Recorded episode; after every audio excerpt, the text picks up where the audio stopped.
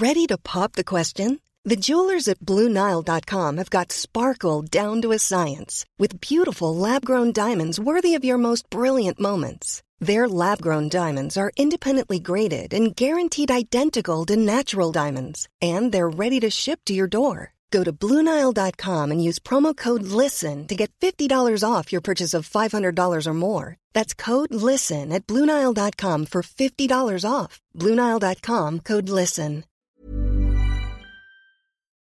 Bonsoir, bienvenue dans le podcast Culture PSG du lundi 9 avril 2018. Nous avons deux grands thèmes au programme ce soir, à savoir le Saint-Etienne PSG de vendredi soir, cet immense match de Ligue 1. Bon, rassurez-vous, on va pas parler que de ça et pas trop longtemps normalement, puisqu'on enchaînera ensuite sur un débat ou un passage en revue de la défense centrale du PSG. On avait déjà fait les gardiens, les arrières latéraux, je sais plus si c'était gauche ou droite au cours d'un précédent podcast. On va parler un peu de la défense centrale, qui a été un thème récurrent de la saison avec nos trois joueurs. Et on verra un peu ce qu'est la situation actuelle et en se projetant un peu dans le futur, vu qu'on est un peu en période de mercato. Nous ne parlerons pas de Thomas Tuchel ce soir. On a déjà fait un podcast très long la semaine dernière. Il n'y a rien eu de spécialement nouveau en termes d'avancée, puisque bah, on disait déjà il y a une semaine que ce serait très probablement lui. Ça s'est confirmé aujourd'hui. On n'en reparlera pas pour aujourd'hui, ou en tout cas on n'en fera pas un thème. Malgré tout, pour parler de foot et du PSG ce soir, nous sommes quatre. Nous avons Omar qui est là, comme la semaine dernière de mémoire. Salut tout le monde. Voilà. Euh, nous avons l'ami Ryan de Montpellier. Bonsoir Ryan. Salut à tous. Et nous avons un petit nouveau, euh, Piotr Simon, euh, grand youtubeur. Bonsoir à toi Simon. Bonsoir à tous. Bon, vous, enfin des fois je trouve prénom et prénom comme d'hab, donc voilà, ça sera bien lui en tout cas. Il y a déjà des gens sur live. Bonsoir à Mafro et à Baudouin. Je vois que bon, comme d'habitude, les habitués vont arriver. Mais oui, en plus Piotr est lui aussi un habitué du, du hashtag. Vous voyez, des fois ça mène à tout. Donc, on attaque tout de suite sur le Saint-Etienne PSG de vendredi soir. Euh, match nul un partout avec un but de Rémi Cabella à la 17e minute. Égalisation de Mathieu Debuchy à la 93e minute contre son camp, qui a fait un, qui a retiré une grosse épine du pied du PSG puisque la prestation a globalement été, en étant gentil, lamentable. Allez, je vais vous faire le pouls du match. Alors, c'est pas très compliqué. Vous prenez la pire première période de la saison. Vous prenez des joueurs qui n'ont rien à secouer. Euh, vous prenez euh, à peu près tout qui est nul pendant 45 euh, minutes, à l'exception peut-être des 5 à 10 premières minutes et d'Areola dans ses buts, et vous obtenez la première période de Saint-Etienne PSG. C'est pas compliqué, il y a absolument tout acheté. Euh, pas de jeu collectif, pas d'engagement, pas d'envie, pas, enfin rien quoi, le vide absolu. Euh, malgré le fait que le PSG ait beaucoup d'avance, malgré l'élimination en Ligue des Champions, on avait rarement vu une équipe parisienne aussi peu impliquée. Même après des, grosses désillusions, on les a jamais vus aussi, aussi mauvais. Bah, alors là, ça a été vraiment le, le vide euh, face à une bonne équipe en, face, faut le souligner, qui, elle en voulait, qui était dans une belle forme. Et ben voilà, après de là à dire que les Parisiens avaient envie de finir le travail à la maison contre Monaco où il n'y a qu'un pas, je, franchis, je franchis allègrement en disant qu'ils ont fait pas fait exprès, mais ils ont fait aucun effort pour gagner là et s'éviter d'être euh, sacrés champions de France euh, le samedi après, même au bord de la piscine alors qu'ils étaient en week-end. Donc voilà, la seconde période sera un peu meilleure, sans être fabuleuse non plus, mais bon, à 10 contre 11, on fera avec. Hein. Voilà, euh, pas mal d'occasions, hein, enfin pas mal. Plus d'occasions pour Santé que pour nous, mais bon, quelques occasions, même si même un joueur de moins. Un énorme loupé de Cavani, forcément, mais globalement, une, euh, un tout petit match et un match nul très bien payé. Après, il y a eu des, matchs cette saison où on a perdu, on n'aurait pas dû perdre. Là, celui-là, on aurait, si on l'avait perdu, ça n'aurait pas été un vol du tout. Voilà, en gros, mon ressenti sur cette rencontre qui, comme vous le comprenez, m'a saoulé et enfin m'a saoulé, mais disons que c'était inattendu et décevant. Omar ou Piotr, qui était un peu plus supporter que Ryan, votre avis sur le, le match en général? Je laisse euh, la place à Piotr. Euh, merci beaucoup. Ouais, c'était un match euh, incroyablement décevant où, euh, on fait la, première, euh, la pire première mi-temps de la saison. Et pour se rassurer, je peux dire que j'ai été agréablement surpris par le plan de jeu de Saint-Etienne qui s'est montré à la hauteur pour le coup chez eux. Et on peut aussi se rassurer en se disant que c'est pas la première fois qu'on égalise en Ligue 1 dans les arrêts de jeu. Voilà. Sinon, c'était c'était terrible. Un grand match. Ouais, ouais. Non, mais c'est vrai que tu as raison d'insister sur le fait qu'on égalise dans les arrêts de jeu en Ligue 1, puisque bah, Marseille avait déjà subi la chose. Là, c'est rebelote. Bon, on avait subi euh, une défaite dans les arrêts de jeu à Lyon, mais bon. Donc, globalement, c'est vrai que c'est dur de s'emballer. Après, on sait très bien que la fin de saison risque d'être comme ça en championnat, avec des matchs euh, soit pas très intéressants, soit déjà joués. Euh, certains adversaires auront le couteau entre les dents, comme saint qui eux pouvaient euh, encore remonter au classement qui, à mon avis, sera pas loin de la sixième place à la fin de la saison, vu le niveau de jeu affiché. Euh, pour avoir vu quelques équipes avec lesquelles ils se battent pour la, cinquième, enfin plutôt la ouais, cinquième, sixième place, euh, ils ont vraiment rien à leur envier, à part le fait d'avoir fait une première partie de saison catastrophique. Donc voilà, Ryan, toi qui as un avis extérieur sur ce match, peut-être, qu'est-ce que tu en as pensé? Bah, Ça a été un match très difficile du PSG. Hein. Je pense que tu mentionnes un point qui est assez important, je pense, dans l'analyse, même si tous les supporters seront forcément déçus d'une telle prestation.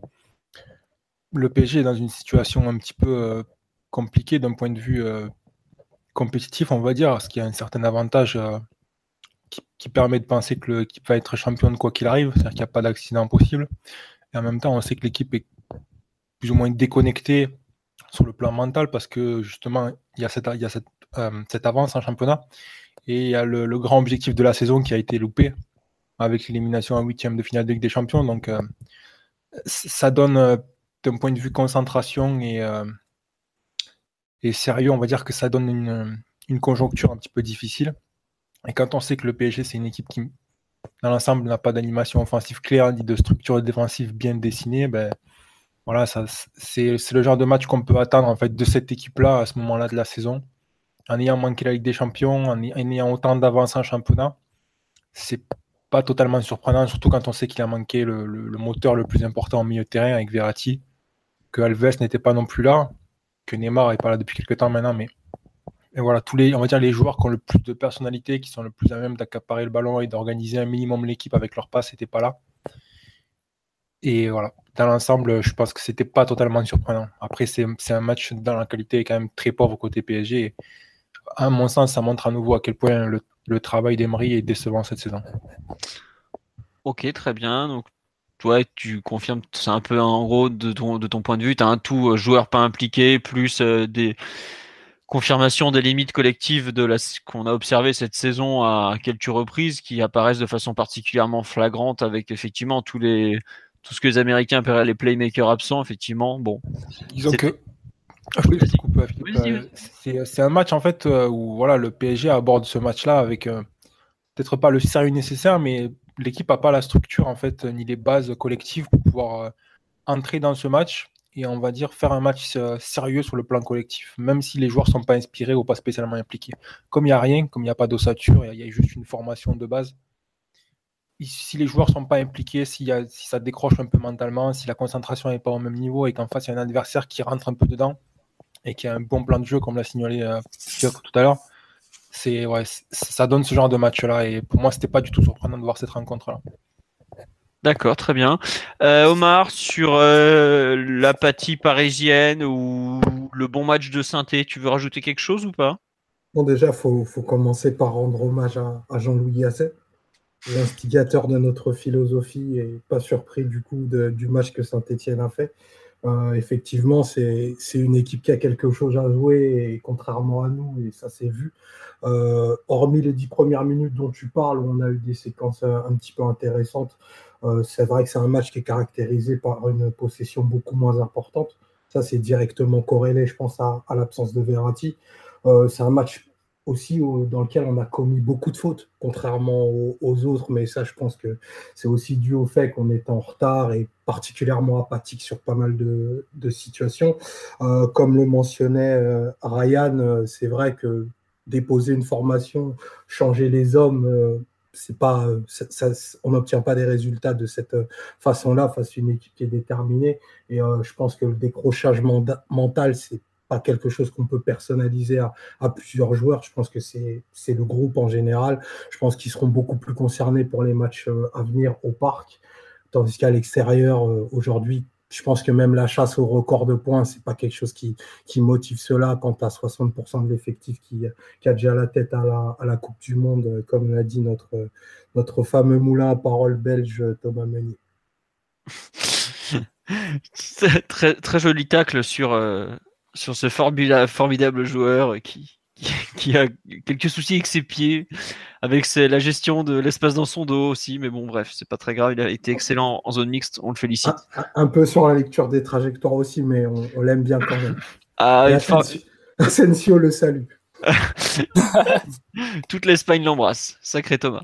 Euh, non. Ça, a été un match quand même. Euh, bon, là, c'est vrai qu'on parlait côté PSG, mais ça a été quand même un match aussi dominé par Saint-Etienne, hein, clairement. Autant au niveau des occasions créées que de la possession, surtout en première partie.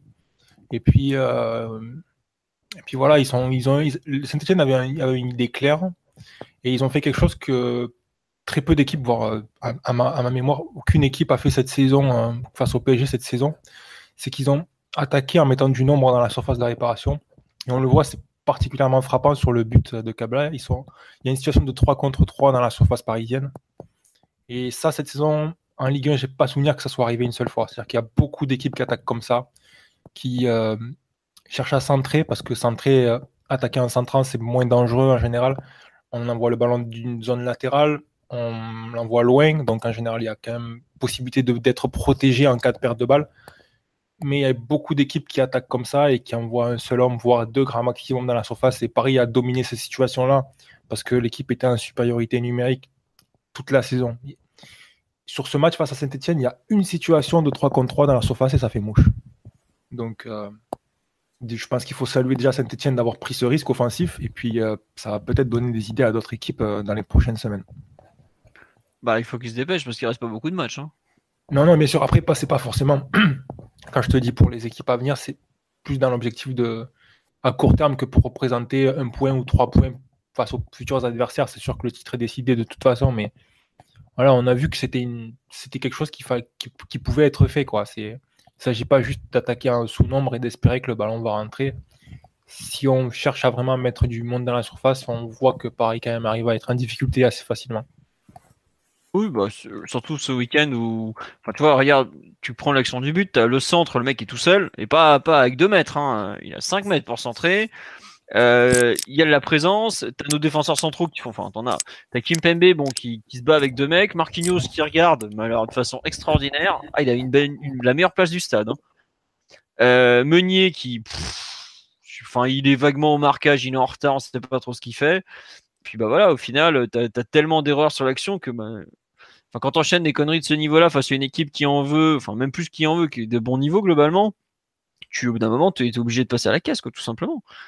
Enfin, je sais, j'avoue que, et encore, là, tu vois, tu cites ce, centre-là, mais il y a un centre un peu plus tard dans le match de mémoire où Marquinhos le sort le bout, du bout du pied parce que sinon, ça peut finir encore au fond, quoi. heureusement qu'il joue mal certains coups parce que le 2-0, il, déjà qu'il passe pas loin entre le penalty et la frappe sur la barre euh, repoussée par Areola, on était vraiment à, deux doigts d'en prendre euh, beaucoup plus qu'un. Mais bon, comme ça. et puis même, personnellement, j'ai trouvé quand même que Saint-Etienne avait. Ça, après, c'est le côté négatif de leur match. J'ai trouvé qu'ils avaient mal géré le, carton rouge parisien, en fait. Parce que après le carton rouge, Paris s'est réorganisé avec l'entrée de Thiago Silva. Paris est passé en 4-4-2. Il y a eu une espèce de double pivot avec euh, Rabiot axe gauche et, et euh, Lo Celso axe droit. Et à mon sens, Saint-Etienne n'a pas été capable de détecter où étaient vraiment les espaces. Ils n'ont pas vraiment su comment attaquer ces situations-là. D'ailleurs, il y a un creux en début de, seconde période où ils ont un tir en 20 minutes, je crois, quelque chose comme ça. Et euh, pour moi, ça représente un petit peu voilà, cette, difficulté à comprendre comment, comment gérer le, surnombre, ce qui n'est pas forcément facile, ce qui est rarement entraîné en plus, parce que les équipes s'entraînent de temps en temps à jouer à moins, mais rarement avec un joueur de plus. Et Là, pour le coup, j'ai trouvé qu'ils n'avaient pas trop su comment gérer ça. Après, ouais, mais globalement, je pense qu'ils ont été un peu plus gênés par le fait d'avoir plus le ballon, en fait. Parce que tu, vois, la il me semble que la, possession se rééquilibre en début de seconde période. Et Sainté n'avait pas forcément, comme tu dis, prévu le fait non seulement d'être un de plus, mais d'avoir la balle. Avant le match, Gasset le dit direct hein. euh, ils vont nous prendre le ballon, on va pas le toucher. Quoi. Il s'attendait à avoir 30% de possession de balle. Là, d'un coup, il se retrouve sur du 50-50. Euh, est-ce qu'ils avaient anticipé ça? Je suis pas sûr, même à la mi-temps, qu'ils aient fait les ajustements nécessaires pour, euh, pour gérer ce genre de choses. Après, Ils gérer un but d'avance aussi. Oui, c'est vrai, oui. Donc euh, c'était peut-être normal aussi pour eux de pas trop se découvrir. Mais globalement, ils n'ont pas toujours été très récompensés parce que vraiment, ils avaient un plan de jeu très solide où ils ouvraient sur les côtés pour ensuite casser notre pressing qui était vraiment désorganisé et défaillant, j'ai trouvé. Et ensuite, dans le jeu sans ballon, ils nous ont fait très très mal avec notamment Monet Paquet qui faisait son appel croisé entre le central et le latéral. Et euh, à plusieurs reprises, ça nous a complètement désorganisé et il pouvait vraiment euh, s'avancer très très près du but. Ouais, juste, je passe, je fais un petit tour sur live. Euh, il y a quelques réactions. L'ami Thomas Meunier en prend plein la tronche, évidemment. ces déclarations énervent tout le monde. Et de ce que j'en sais, il n'y a pas que les supporters qui sont énervés par ces déclarations parce qu'au bout d'un moment, euh, il parle trop le type. Quoi. Et après, on nous dit euh, manque d'envie comme le Classico, qui, euh, match aller à Marseille, aucune intensité, des joueurs qui ont fait semblant de jouer étant donné que la saison est finie. En témoigne la déclaration de l'autre belge, je vais éviter les insultes, c'est vraiment atroce à regarder pour un supporter. Oui, excuse-moi Ryan, tu voulais rajouter quelque chose ou Omar, je sais pas lequel des deux allait parler. Non, moi je, je, rejoins tout à fait ce que, ce que tu disais, Piotr. Et puis il y a quelque chose qui était assez caractéristique, je pense, de la première mi-temps notamment, c'est la tranquillité dans laquelle a, pu jouer euh, Villa, qui n'était pas gêné dans sa zone, notamment pour sortir les ballons et bien écarter. Parce que je pense qu'ils avaient une mission claire justement de, jouer dans le dos des latéraux. Et euh, ben, comme Villa, dans ce, poste un peu de registra, il a pu, je dirais, très tranquillement orienter le jeu. Et quand on est face à un joueur euh, qui est capable de faire des prestations de cette qualité, bon, on est facilement en, difficulté. Mais ça, c'est un peu un fil rouge de, la saison en, 1, enfin un fil rouge. Quand on a été face à des oppositions avec un milieu un peu créatif et un joueur qui donnait de la verticalité, on a souvent été mis en difficulté. Je pense à des matchs euh, comme euh, celui de Lyon, notamment, euh, même face à Nantes aussi, on a eu, on a eu ce type de problème. À Nantes, ouais, tu... c'est ça? Ouais, ouais, à Nantes, tout à fait. Parce qu'au parc, il n'y a pas eu trop de soucis. pour au, au, parc, il n'y avait pas eu de match. Oh, Comme quoi, dès qu'il y a un entraîneur sur le banc adverse, ça marche un peu mieux. Ça, aide, effectivement. bon, sur le match en général, je voulais rajouter quelque chose ou on passe aux joueurs un peu côté parisien? Euh, j'aimerais bien rajouter un truc sur le milieu parisien. Vas-y, vas-y, n'hésite pas. On a vu, euh, bien sûr, très désorganisé, mais bon, Verratti avec beaucoup de problèmes. Mota, euh, presque encore plus dans la première relance. En l'absence des deux, c'était un joyeux bordel. Et on s'en est vraiment remis à la solution individuelle. en première mi-temps, je crois qu'on fait 17 dribbles, alors que normalement, on fait que 15 ou 16 dribbles dans un match entier. Donc, comme collectivement, ça n'a pas marché. On s'en est vraiment remis à des solutions euh, désespérées et c'était évident que ça allait pas marcher face euh, à ce, Saint-Etienne aussi concerné par le match. Il y a, je crois que c'est Mbappé qui dit après le match que tu confirmes savoir, on s'est, on comment dire, euh, on, s'est entêté dans des trucs qui marchaient pas. Et je pense que les dribbles que tu cites, notamment là, le nombre de dribbles qui est effectivement assez fou par rapport au volume, surtout qu'il n'y a pas Neymar hein, sur un match comme ça. Hein. Faut pas l'oublier que c'est un mec qui te sort euh, allez, 7-8 dribbles faciles dans la rencontre. Hein. Ouais. Te, te conforte dans l'idée que tu as vraiment pris le match à l'envers. Euh, globalement, je trouve que les joueurs qui ont plutôt bien analysé le match, à savoir euh, match pris à l'envers, tu as l'exemple des dribbles, tu as Meunier qui a parlé du fait que sans le ballon, Sainté était bien plus intéressant et efficace que le PSG. En même temps, c'est sûr, quand tu cours deux fois plus, t'es plus intéressant dans le jeu sans ballon, faut quand même pas l'oublier. Et vu qu'on n'a rien foutu, ça aide pas. Euh, mais globalement, ouais, tu as. Euh, enfin, t'avais, euh, un écart terrible entre une équipe qui, qui s'en fout et une qui, qui jouait. Quand on nous dit le meilleur entraîneur de l'histoire du PSG a marché sur le triple vainqueur de l'Europa League. Ouais, Jean-Louis Gasset avait bien préparé son match, mais pas, pas totalement jusqu'au bout non plus, puisqu'il n'a pas forcément su euh, gérer la supériorité numérique euh, comme on vient d'en parler euh, il y a quelques instants. Donc. En tout cas, la mi-temps a été mieux gérée par Emery que par Gasset, au travers de la réorganisation, qui a redonné un petit peu de continuité à la possession du PSG et qui a beaucoup gêné Saint-Etienne. Ils n'ont ils ont pas fait fructifier leur, leur avantage, ni au score, ni en termes de supériorité numérique. Donc ça, s'il y a une petite chose à mettre au Kédi d'Emery sur ce match, on, peut parler de ça. Ouais. Il y a une chose en revanche qui a été très discutée, c'était les choix d'Emery en termes de joueurs. On a vu notamment les, retours dans le de départ de allez, de droit euh, Meunier qui est revenu, mais bon, lui c'est normal qu'il n'ait pas joué la finale. Euh, Marquinhos qui est revenu enfin après un mois euh, sur le banc de touche et à l'infirmerie. Kurzawa après un mois, on ne sait pas trop où. Ensuite, en attaque, on a revu Pastore et on a revu Lassana Diarra notamment, puisque bon, on a revu Mbappé en pointe, mais ça, on le voit de temps en temps. parmi ces joueurs-là, il y a des choses que vous voulez retenir, des conséquences à. Enfin, est-ce que le match aura des conséquences pour eux Votre avis là-dessus? Qui veut se lancer? Personne? Au pire, moi, je peux y aller, il n'y a pas de souci. Hein. Vas-y, Philo. non, ouais, honnêtement, je trouve qu'il y a on est en fin de saison, il y a presque plus grand chose à jouer. Il y a des mecs qui visent la Coupe du Monde.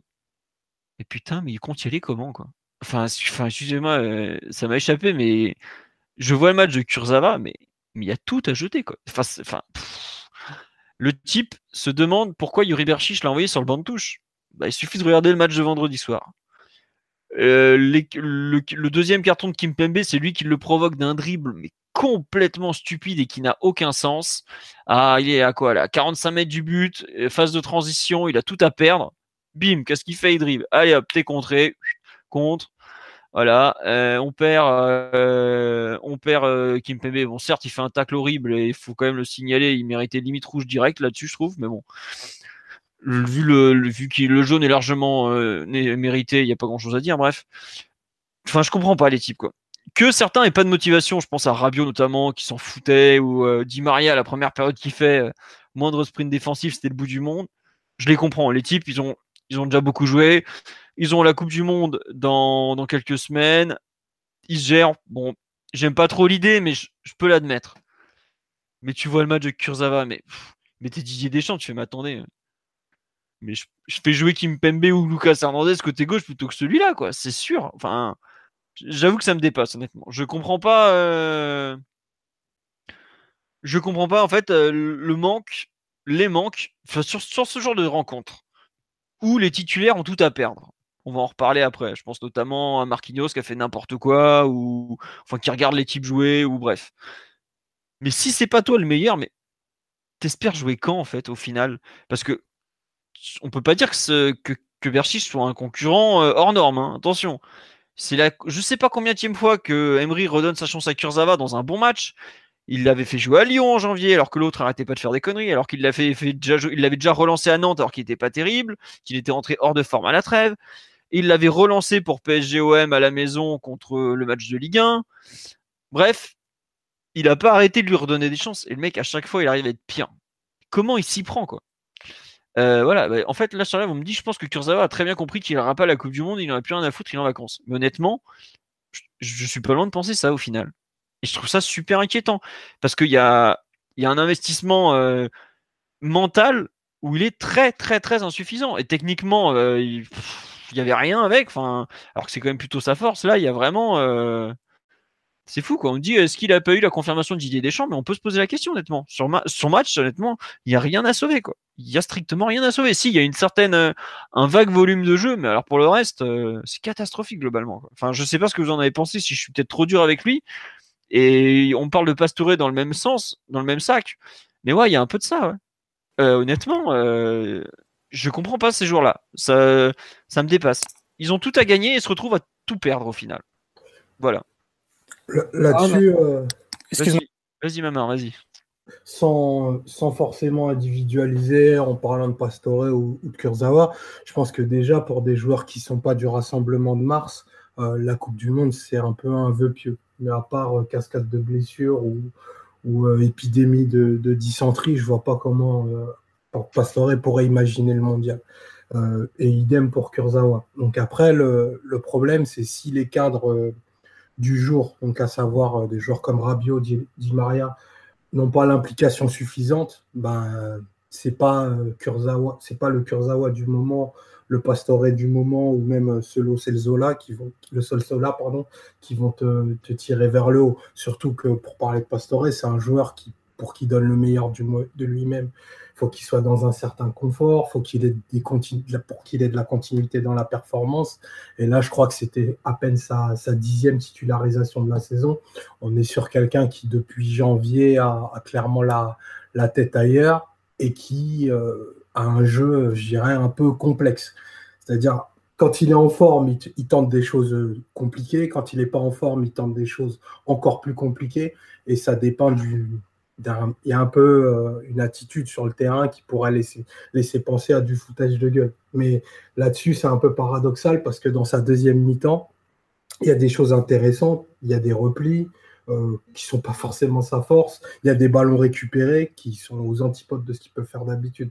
Donc, je ne sais pas si la motivation est le, premier critère euh, qu'il faille euh, attaquer. Je pense qu'on est surtout face à des joueurs qui sont pas en forme physiquement et on, a foncièrement un, problème de foot. Quoi. Parce que dans les, dans les top effectifs, le, le 15e ou 16e joueur, quand il entre dans l'équipe, il ne fait pas euh, décroître le niveau de l'équipe de cette façon-là. je ne suis pas franchement sûr que.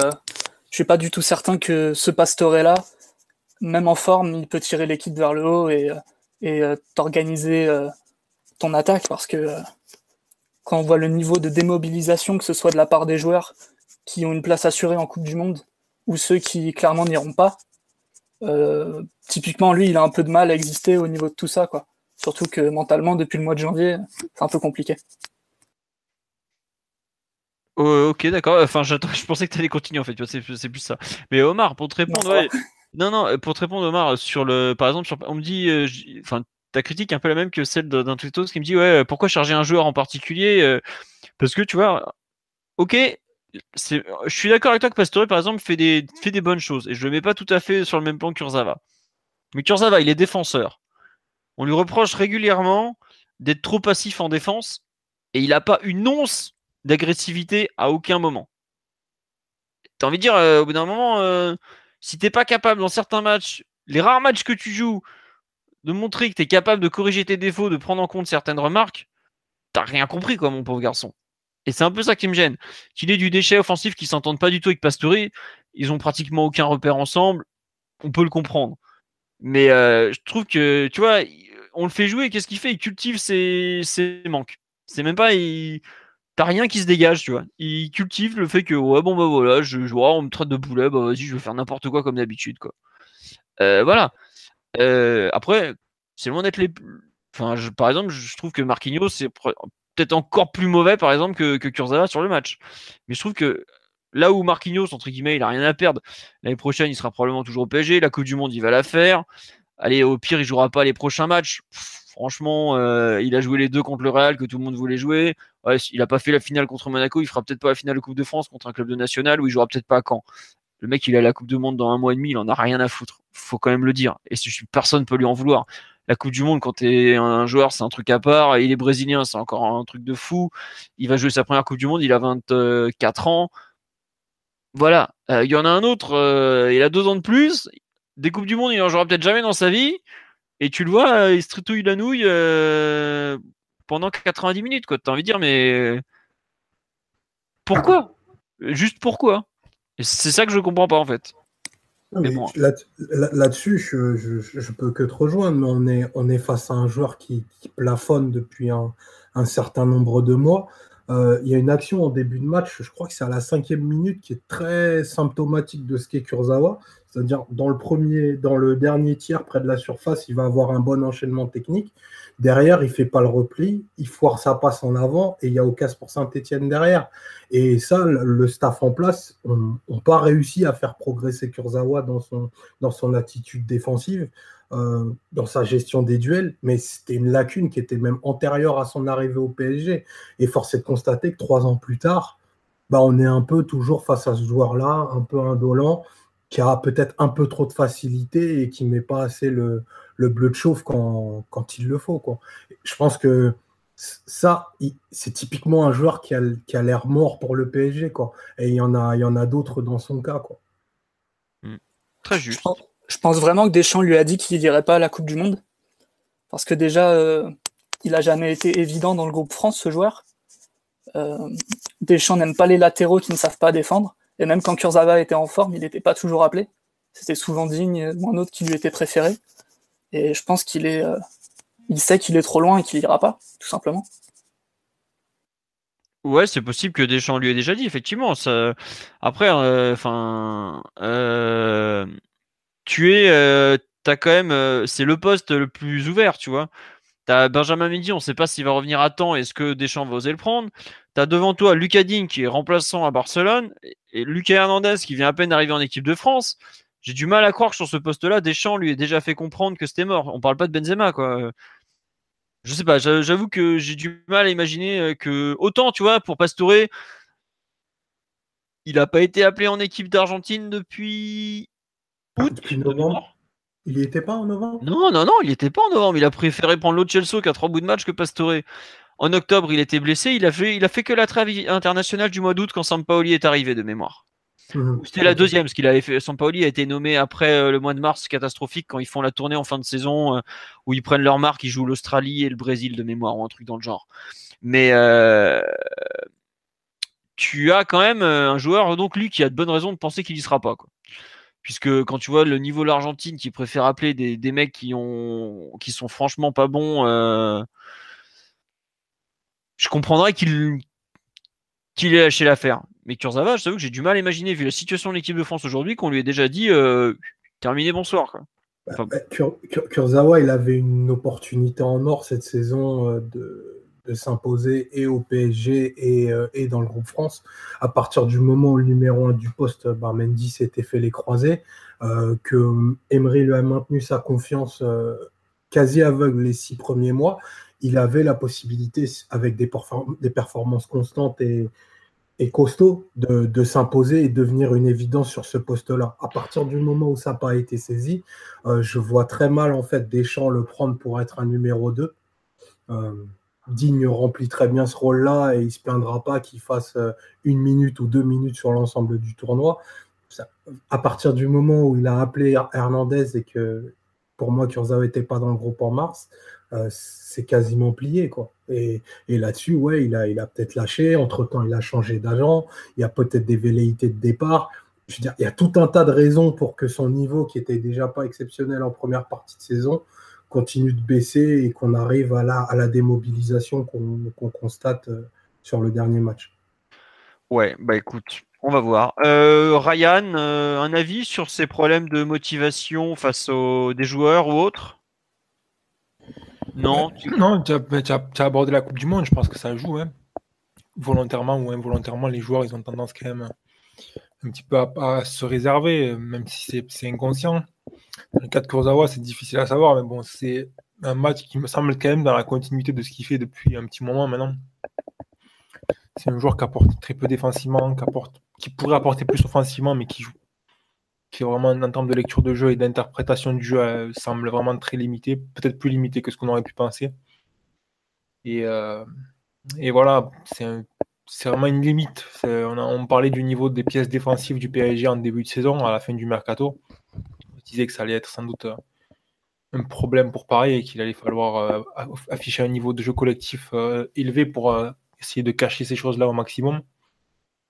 Et on voit que c'est toujours le, problème est toujours très, très criant. Le poste de latéral gauche, là, c'est, c'est compliqué. Même le remplaçant n'affiche pas un très grand niveau. Et après, pour, Pastor, je pense que c'est un peu différent quand même. C'est un joueur qui a une certaine trajectoire à Paris, qui a connu des grandes des blessures importantes, qui a eu, je pense, des coups d'arrêt sur le plan moral, on va dire, et qui s'est peut-être euh, pas déprimé, mais qui a, on va dire, a sans, doute dû revoir ses ambitions et ses, et, la perception qu'il a lui-même au sein, même du groupe. Donc, c'est, je pense qu'il y a plus une histoire de, de dynamique et de, mauvaise chance aussi pour les blessures.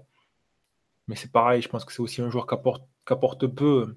Pour moi, c'est deux joueurs qui doivent, à, partir de cet été, qui doivent être euh, vus par la direction du PSG comme transférables parce que on peut, ne peut pas vraiment compter sur eux en fait. Que ça soit même dans un rôle résiduel, un joueur qui se blesse tout le temps, il n'est pas fiable et un latéral qui, est ni fiable offensivement ni défensivement. Il n'est jamais utilisable pour son entraîneur que, dans des contextes où le match est plié ou alors euh, quand il y a très peu d'enjeux compétitifs. Donc ça n'a pas beaucoup de valeur. Il faut, faut que le club avance sur ces deux dossiers-là rapidement. Bah après c'est tout c'est tout enfin c'est tout ce qui est prévu quoi globalement. Euh, savoir un départ euh, cet été pour ces deux-là, c'est ce qui se dit. Les deux ont, ont plus ou moins acté leur volonté d'aller voir ailleurs. Le club est pas contre, aussi bien pour l'un que pour l'autre. Euh, ça, va se finir comme ça forcément quoi.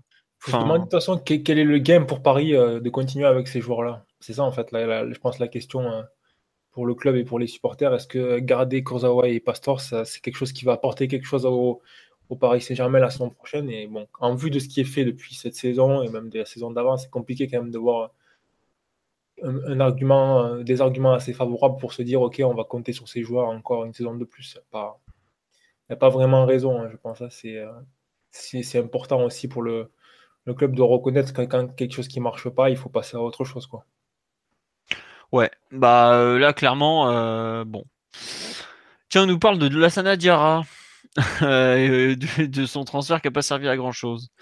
Mais il vient après, c'est pas pareil, c'est quand même un garçon qui, qui est arrivé il y a quelques mois. C'est sûr que si on le voit dans l'optique d'un transfert à, très très court terme, je pense qu'il n'a pas rempli son objectif. Le, le but du Paris Saint-Germain, c'était sans doute d'avoir une option viable pour les huitièmes de finale de Ligue des Champions, et au final, le joueur n'était pas prêt sur le plan athlétique et en, termes de conditions, c'était évident. Donc, euh, partant de là, il faut se demander à quel point est-ce que Paris pense que le joueur peut être utile euh, la saison qui vient et la saison d'après. Est-ce que c'était vraiment très très court terme ou est-ce que c'était on en a besoin à court terme, mais sur deux ans, il peut quand même pas mal nous servir. Et euh, moi, je pense que c'est un joueur qui peut être utile quand même. Ok. Enfin, globalement, le, tu le mets pas du tout, de ce que je comprends, au même, au même niveau que les deux autres, qui ont eux clairement lâché, qui sont sur le départ. Quoi. Pas du tout, honnêtement je, je pense que c'est un joueur qui est sérieux de, globalement avec sa carrière. Même s'il a beaucoup vadrouillé, c'est quand même un joueur qui a une réputation d'être un, professionnel dans son travail et dans sa, dans sa routine de tous les jours. Je pense que c'est un joueur qui, une fois qu'il est dans un club, il montre quand même un niveau d'implication assez important. Et c'est difficile à juger parce qu'il euh, vient d'arriver et ça correspond, le, ce qu'on voit actuellement, ça correspond pas, je pense, au niveau, au niveau qu'il peut donner. Surtout pour un joueur de son âge qui a décroché pendant un moment. Le plus raisonnable, c'est de faire une évaluation euh, la saison prochaine, parce que là, concrètement, je ne veux pas dire que les six mois sont à jeter, mais presque quoi. Quand un joueur arrive avec autant d'arrêts derrière lui et qu'on lui donne des objectifs très très court terme qui ne sont pas réalisables, à part à, se montrer un peu plus patient pour faire vraiment une, vraie évaluation, vois pas ce qu'on peut faire. C'est pas possible de juger à l'heure actuelle. Ok, bon, j'imagine que euh, Omar euh, ou Piotr euh, voulaient rajouter quelque chose sur Dira ou pas? Bah, sur, sur l'As, de toute façon, pour, pour, aller dans le sens de ce que tu disais un petit peu, Ryan, c'est vrai qu'on était sur un joueur qui était inactif depuis 18 mois qui a été rapidement utilisé, qui au bout de, de 10 jours euh, était déjà dans le groupe, qui a eu un certain nombre de minutes importants et qui depuis, euh, depuis aller 5-6 semaines est, utilisé de, de, façon beaucoup moins importante. Donc c'est aussi compliqué pour lui de remettre euh, la machine en route. Après sur, sur ce que tu disais sur le professionnalisme et tout, s'il y en a bien un qui lâchera pas et qui mesure bien la chance qu'il a d'être ici, c'est bien lui. Et ça, c'est clair et net. Il était, il était dans une situation, entre guillemets, d'échec euh, d'échec au Qatar et là, arriver au, PSG euh, à cet âge-là, avec les objectifs qu'il y a, c'est vraiment quelque chose, euh, c'est vraiment une chance qu'il mesure. Après, ça, ça dépendra aussi de. comme tu dis, c'est une chance, quoi. Oui, voilà, exactement. Et, je pense qu'elle est perçue comme telle par le joueur. Après, ça dépendra vraiment des plans du, futur entraîneur. Euh, je ne sais pas si ça fit au niveau de, de ce qu'est capable de faire l'AS, mais en tout cas, je sais qu'on pourra compter sur lui et qui. Mais c'est un qui peut, être, qui peut être utile, quoi, que ce soit en tant que sentinelle, en tant que pivot, en tant que relayeur, même, même si c'est pas un joueur qui a, un, grand rôle dans l'équipe, c'est un joueur qui peut avoir de l'utilité et qui, peut qui se montre sérieux et impliqué. Donc, partant de là, je pense qu'il n'y a pas de raison vraiment de l'écarter.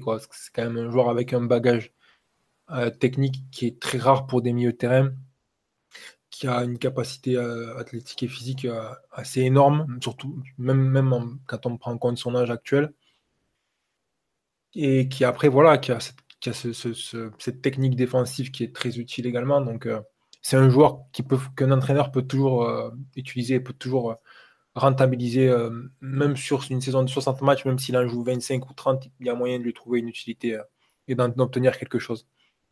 Ouais, surtout, surtout que la culture défensive dont tu, dont tu parlais, c'est pas quelque chose d'hyper répandu dans notre effectif. il y a même des défenseurs qui ont, des cultures défensives et des techniques défensives douteuses. Donc c'est vrai que c'est aussi un, avantage de pouvoir compter sur un, joueur qui est un peu couteau suisse, comme tu le dis. Ok. Euh, tiens, on nous dit Dira le remplaçant idéal de Mota pour les petits matchs l'an prochain dans une potentielle rotation à son poste avec un gros 6 que doit trouver Antero avec l'aide de Tutu. Bah, on verra ça après le mercato. En tout cas, là, ça a été clair dans ses déclarations d'après-match en disant Moi, l'année prochaine, je suis là. Je compte pas partir. Il a un contrat, il compte le respecter. Comme vous dites, vu la capacité qu'il a à jouer à je ne sais combien de postes, on verra ce qu'il en fait, mais pour l'instant, il y a moyen qu'on continue avec lui. Euh, bon, sur le match PSG Synthé, là, enfin Synthé PSG, je pense qu'on a un peu fait le tour au bout de 40 minutes. Bon, euh, voilà, c'est pas non plus comme si c'était le match du siècle. Il y a, euh, on aurait pu parler de Marquinhos, mais on va en parler après. Thomas Meunier, on en a un peu parlé en, réétalant ses lacunes défensives qui se sont encore bien vues. J'avoue que pour le reste, à savoir Mbappé devant, je trouve qu'il s'est retrouvé dans une situation qu'il connaît déjà, enfin qu'on a déjà vu cette saison, à savoir quand il n'arrive pas à être servi dans des bonnes conditions, bah, petit à petit, il s'éloigne de l'axe pour aller sur le côté. Enfin, je sais, je trouve qu'il n'y a, pas eu grand chose finalement de, à apprendre de, de cette rencontre. C'était plus ce qu'on n'a pas vu dernièrement qui était à observer. Bon, ça n'a pas été glorieux, quoi, tout simplement. Bon, bah, ça donne ce, match-là. Je sais pas, vous voulez rajouter quelque chose sur des, joueurs que vous avez vus, euh, Omar, Piotr ou Ryan? Allez hop. Non, pour ma part, on a fait le tour. Allez, c'est bon. Match euh, à oublier. Allez, on va donc s'arrêter là sur ce PSG Synthé. Enfin, pardon, Saint-Etienne PSG. J'ai décidément du mal à m'envoyer dans le Forez. On se demande bien pourquoi. Euh, on va passer à la deuxième partie de l'émission concernant la défense centrale. Euh, à savoir que c'est un thème récurrent au PSG. Paris a trois défenseurs centraux dans l'effectif depuis désormais deux saisons. On a le capitaine Thiago Silva qui a 33, non, qui va avoir 34 ans en septembre, qui est sous contrat jusqu'en juin 2020. On a Marquinhos qui a ou qui va avoir 24 ans sous peu, qui est sous contrat jusqu'en 2022 de mémoire, parce qu'il a prolongé l'été dernier. Et on a Kim Pembe qui va avoir 23 euh, ans déjà en août, puisqu'il y a qu'un an et quelques d'écart entre Kimpembe et Marquinhos, malgré ce qu'on peut penser, et qui est sous contrat jusqu'en juin 2021 de mémoire. Voilà le point. Il y a ensuite chez les jeunes Ensoki qui est né en 99, qui est en discussion pour avoir un contrat pro. Chez les deux, chez les 99 toujours, on a non Dembélé et Zagadou sont déjà partis. Donc chez les 2000, il y a Barry qui va signer à Salzbourg. Sissako qui est en négociation pour un contrat pro, mais bon, faut pas compter sur lui à court terme non plus. Chez les 2001, on a Mbesso qui pareil est en discussion. Donc voilà. Euh, aujourd'hui, à court terme, on a entre guillemets, à part Ensuki qui a joué une demi-heure chez les pros et qu'Emery aimait beaucoup, aucun jeune prêt à intégrer l'effectif dans ce secteur de jeu. Parce que bon, Mbesso est très précoce, mais il y a quand même de la marge. La question, on va parler du présent et un peu du futur. Euh, est, est-ce qu'il y a pour vous une paire de défenseurs centraux qui se dégage du côté du PSG actuellement ou pas? Euh, Piotr, euh, qu'on a moins entendu que pour l'instant, ton mhm. avis peut-être sur ce, point? On t'écoute. Bah, en ce qui concerne la défense centrale, je vais plutôt aller dans le sens du vent en disant que ma préférée de cette saison, c'est Silva et Kimpembe.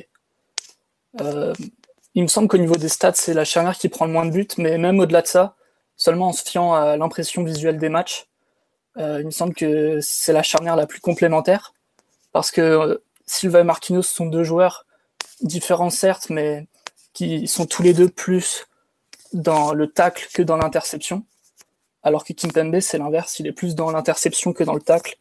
Et c'est aussi celui qui fait le plus de fautes euh, en petites conséquences négatives. Mais euh, en complémentarité, euh, c'est-à-dire que Kimpembe, c'est le défenseur le, plus, le plus agressif des deux, qui, défend assez loin de sa surface sur le porteur du ballon et qui avance aussi le plus balle au pied. Et Silva, c'est celui qui a la meilleure technique et la meilleure culture défensive dans les 16 mètres 50. Donc oui, ce serait euh, vers eux que va ma préférence. Très bien, très bien. Excusez-moi, j'ai coupé le micro.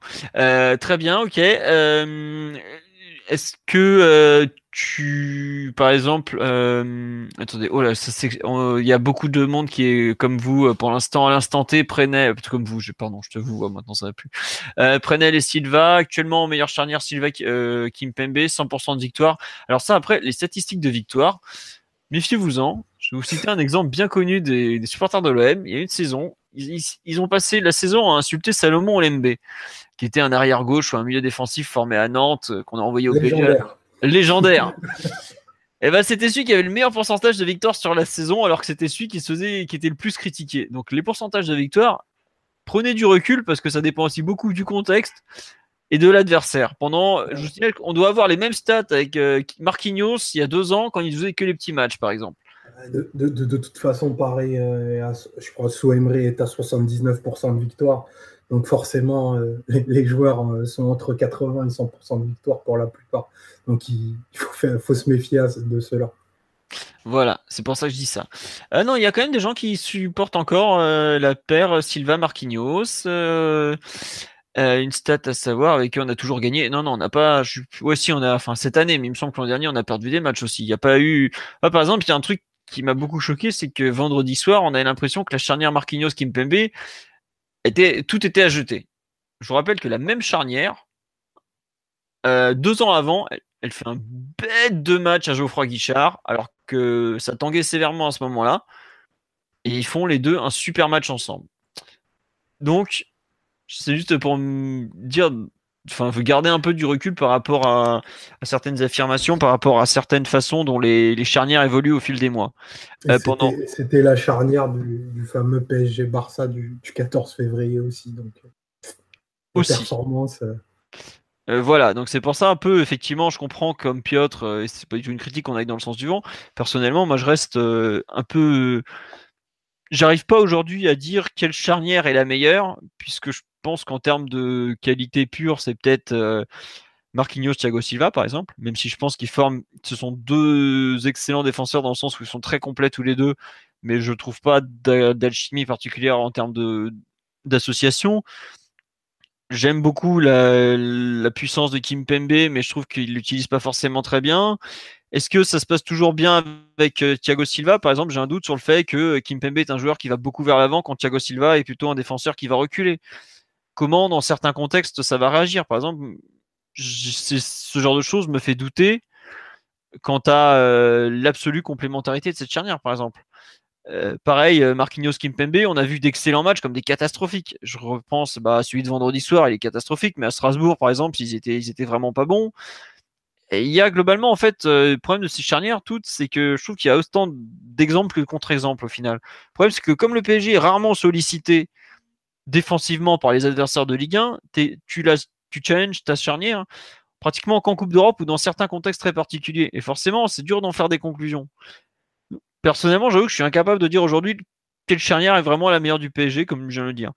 Omar ou Ryan, un avis justement sur ces problèmes de, enfin ces problèmes euh, de luxe, hein, je, dis ça.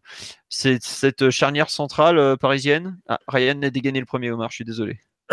Moi, je, pense que la charnière Thiago Silva Marquinhos, ça, reste la plus, euh, la plus fiable et surtout c'est celle qui a qui met le plus de qualité sur le terrain. Je pense que Kipembe a fait, a fait des bons matchs cette saison, qu'il a montré qu'il était en, progression. Il a eu des minutes dans des matchs importants et euh, ça serait peut-être pas arrivé si Paris avait recruté un quatrième défenseur central de standing, mais dans l'ensemble, je pense que c'est quand même un, garçon qui, qui a pas beaucoup d'expérience, et qui doit encore apprendre à utiliser certaines de ses qualités. Tu parlais tout à l'heure de la puissance. Euh, c'est un garçon qui met beaucoup le pied quand même, mais qui met souvent en plus son, pied fort, qui n'utilise pas beaucoup le pied droit pour intervenir. Et on voit qu'il y a pas mal de situations quand même où ça aide pas toujours son équipe en fait. Il y a, une, bonne, lecture du jeu. Je pense qu'il comprend bien quand l'adversaire va avancer, quand l'adversaire va reculer, mais je pense qu'il est encore un peu trop agressif et voilà, vous parliez tout à l'heure des statistiques par rapport aux deux charnières affichées. Bon, gardez en tête quand même que défendre, ça reste une, opération qui est collective. quoi. C'est pas juste les défenseurs centraux, c'est également les latéraux, les milieux de terrain. Et puis également l'attaque, le pressing, le gardien. Il y, a, plein de choses à prendre en compte. C'est pas, pas juste l'action d'un seul joueur ou de deux joueurs. Donc euh, c'est compliqué d'utiliser ces stats pour euh, mettre en avant une charnière ou une autre. en termes de qualité, il me semble que, quand même que Marquinhos, euh, Thiago Silva, ça reste devant. D'accord, ok, donc tu ne fais pas partie de, la hype du moment, mais c'est intéressant. Euh, alors, euh, petit tour sur le live. On nous dit la meilleure charnière, c'est celle où Silva joue. Après, Kimpembe ou Marquinhos, ça se vaut. On, euh, on parle de la rumeur Marwan Fellaini. on en reparlera une autre fois, c'est pas, pas spécialement intéressant. on nous dit Marquinhos, ça va faire un an et demi qu'il est pire que moyen, mais on lit jamais une seule critique sur son compte, c'est pire qu'hallucinant. À côté de ça, Silva prend tarif pour des mauvaises perfs qui datent de 4 ans. Oh, Marquinhos est régulièrement critiqué. Euh, il a quand même pris euh, beaucoup, beaucoup de critiques euh, au cours des derniers mois. faut pas, il passe pas tout le temps entre les gouttes.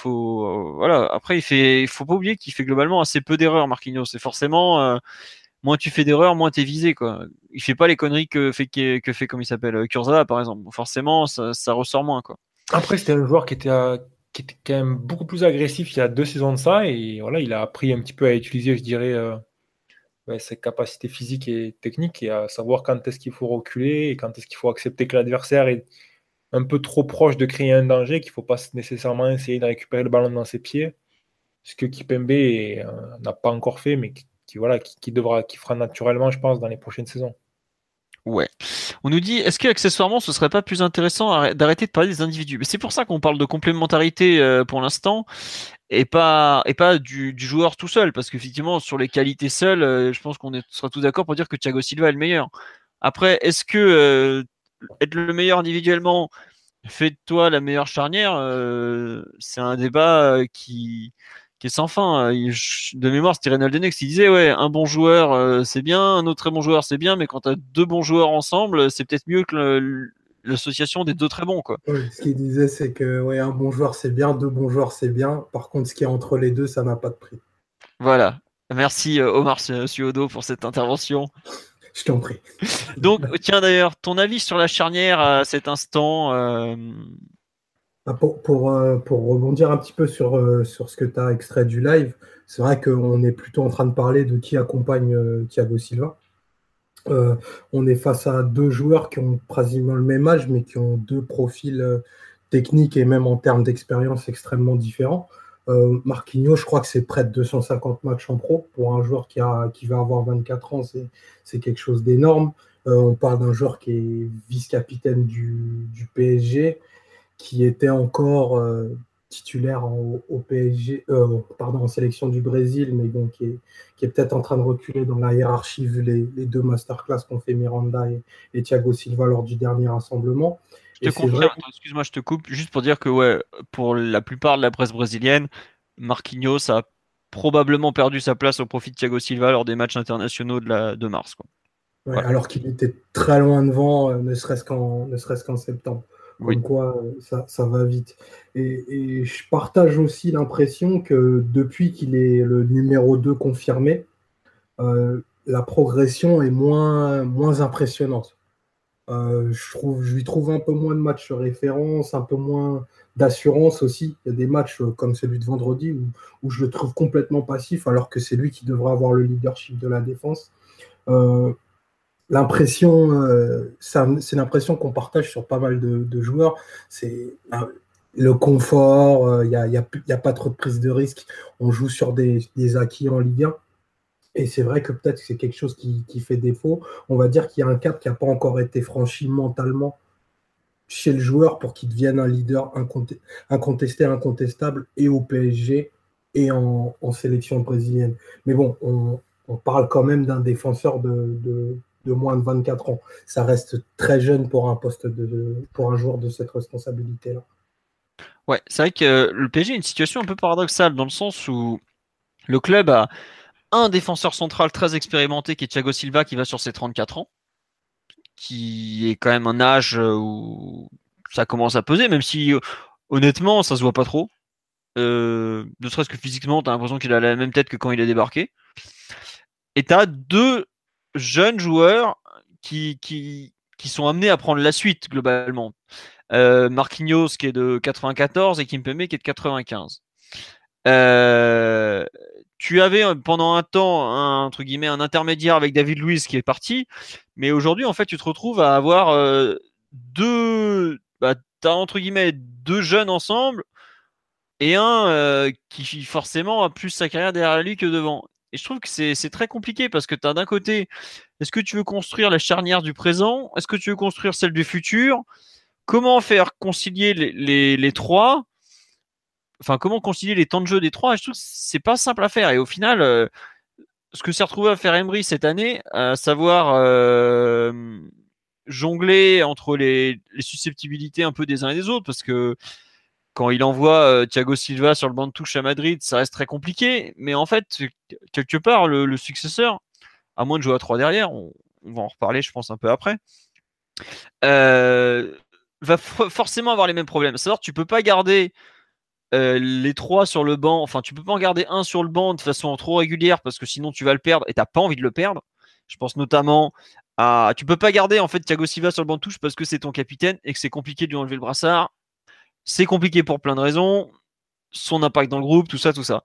Tu peux difficilement garder Marquinhos sur le banc de touche pendant des mois parce que déjà tu l'as prolongé, tu l'as promu vice-capitaine, et en plus, il sait très bien qu'il a une grosse cote parce qu'il même malgré tout ce qu'on peut dire, euh, c'est un joueur qui est très demandé en Europe. Donc il pourrait facilement trouver un autre club. Et qui me permet, tu as exactement le même cas. C'est un jeune qui est en pleine progression, qui est très très très demandé. On sait que le poste de défenseur central, euh, il n'y a pas non plus des dizaines et des dizaines de choix et tu as tout sauf envie de le perdre.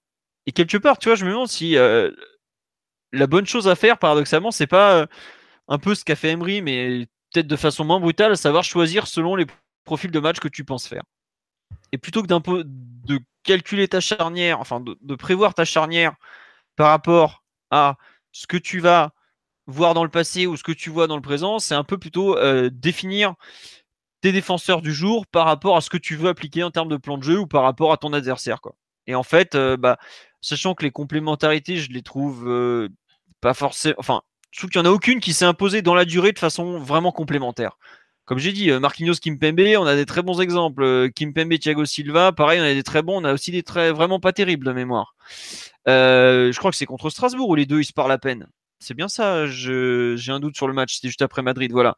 C'est pas, il y, a rien de, je trouve, de, particulièrement naturel en fait qui, se dégage. Et au final, pour moi, l'entraîneur à venir devra continuer à, je pense, à gérer ça euh, match après match en fait, tout simplement, et pas euh, privilégier finalement peut-être une paire par rapport à une autre. Après, s'il estime que ce jour-là il y a besoin d'expérience, bah, il met Silva, Marquinhos. S'il y a, il existe qu'il y a besoin d'aller haut sur le terrain, bah, il mettra forcément plutôt Kimpembe Silva, mais en gros réfléchir de cette façon-là. Voilà, je sais pas trop, euh, Omar, Piotr ou Ryan, ce que vous en pensez de. Là-dessus, je pense que tu as tout à fait raison et que c'est euh, du coup un état de fait qui est forcé de par la progression de, de Kipembe, qui était numéro 4 très éloigné il y a deux ans à l'arrivée d'Emery et qui est aujourd'hui un numéro 1 bis ou un numéro 2 bis. On ne sait pas trop. Au gré des matchs, c'est amené à changer. Euh, et qui a surtout été hyper responsabilisé euh, par rapport au nombre de matchs en pro qu'il a. Je crois que Kipembe, il doit avoir euh, entre 70 et 80 matchs à tout casser et qui a été amené à prendre de grosses responsabilités sur des matchs clés du PSG et qui y a fait face. C'est ce qui fait que ça a accéléré le fait qu'il soit grimpé dans la hiérarchie, qu'il soit énormément de rapproché de Marquinhos. Mais aujourd'hui, en fait, pour Kipembe, je pense et je trouve qu'il une autre carrière va commencer. Il est devenu international, il va probablement disputer la Coupe du Monde, donc forcément, à son égard, les attentes et les aspirations, elles vont changer. Et on a vu avec Marquinhos que ce changement-là n'a pas été forcément euh, totalement encaissé et que sa progression s'est un petit peu freinée. Là, ça va être aussi le, nouveau challenge de Kipembe, de plutôt être dans la peau de celui qui va peut-être commencer 45-45 matchs, dont les plus importants pour le club, et d'avoir un rendement qui va être beaucoup plus regardé à la loupe et une place beaucoup plus prépondérante dans le groupe. Bah, c'est vrai que tu fais bien de. En fait, euh, comme tu dis, euh, Kim Pembe est aujourd'hui à la place de Marquinhos il y a deux ans. Quoi. oui, tout à fait. Je pense que c'est assez similaire. Bah, c'est même complètement ça, dans le sens où, euh, je sais pas si vous vous rappelez, à la fin de la saison 2015-2016, donc ça hurlait à chaque titularisation de David Luiz en défense centrale en hurlant pourquoi Marquinhos n'est pas le titulaire? Pour le coup, on pouvait, on pouvait vraiment avoir des réserves sur le niveau réel de David Luiz en défense centrale. Alors que là, c'est quand même moins le cas déjà. Alors, Mathieu, te dirait que la défense Thiago Silva, euh, David Luiz reste celle qui a encaissé le, moins de buts de l'histoire du PSG. Petite dédicace à lui. Ah oui, c'est possible, mais euh, ça veut pas dire grand-chose. Et puis même, je trouve que Kimpembe, dans une équipe qui qui brille pas forcément par son activité défensive, je trouve qu'il ramène quand même beaucoup d'énergie, beaucoup de. C'est un vrai leader sur le terrain. Et euh, défensivement, on manque un peu de leader, surtout que notre milieu le plus défensif, euh, la Sanadira, ne joue presque jamais. Ouais, ouais, d'accord. Euh, enfin, tu veux développer un peu plus sur l'aspect activité. en fait, je vois ce que tu veux dire dans le sens où ça, on a souvent, je sais pas. Enfin, je prends un exemple tout bête, mais par exemple, vendredi soir, le capitaine, c'est Marquinhos. Et tu regardes le match, le brassard virtuel, il est sur le bras de Kimpembe, il est pas sur le bras de Marquinhos. Quoi. Et je trouve ça, c'est un peu gênant quand même. Et ça. Ça reste un peu problématique, je trouve. Euh, tu vois, par exemple, dans l'alliance entre les deux joueurs. Aujourd'hui, c'est là aussi que tu ressens que ce sont deux jeunes, par exemple.